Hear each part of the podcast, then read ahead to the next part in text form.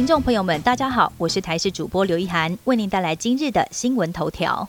三类医材明年开始严禁重复消毒使用。去年国内爆发多家医疗院所把一次性医疗器材重复消毒后使用的争议。卫福部在经过多次专家会议之后决议，基于医材使用的安全性跟效能性，从明年元旦开始将要全面严禁心脏节律器。血管支架、心导管等医材重复消毒使用。到了民国一百一十三年开始，只要是没有经过许可重复消毒医材的厂商，将会依照《医疗器材管理法》处三年以下有期徒刑，或者是最高罚款一千万。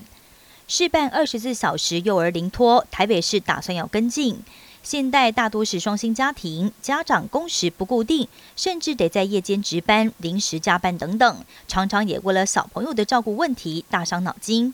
台北市议员呼吁，北市府应该要比照高雄，严拟公共夜间临时托育方案，减轻育儿负担。北市社会局表示，将从四处定点托育服务中心，择一严议试办二十四小时幼儿临托服务。闪电台风发布海警，要是路径偏北，不排除会发布陆上警报。今年第二十号台风闪电在早上八点三十分发布海上台风警报。中央气象局表示，要是路径持续偏北，不排除会发布陆上台风警报。而在降雨方面，明天台风最接近，包括台东跟恒春半岛，恐怕会下好雨。而今天天气因为东北风逐渐远离，各地水汽减少，气温也稍微回升。整体而言，今天各地都可以看到阳光露脸。美国大选开票一度陷入焦灼，不过民主党候选人拜登先在威斯康星州、密西根州逆转胜，让选情逐渐明朗化。拜登在德拉瓦州发表谈话，说只要计票完成，他有信心自己会是赢家。虽然下一届总统到底是谁，现在还没有明确答案，但是可以确定的是，拜登已经写下美国历史新的纪录。他的得票数目前突破了七千万大关，不但比四年前同党总统候选人希拉蕊要多出了五百万张票，也打破前总统奥巴马在两千零八年的纪录。美国大选乱象，民众带枪上街，还焚烧国旗。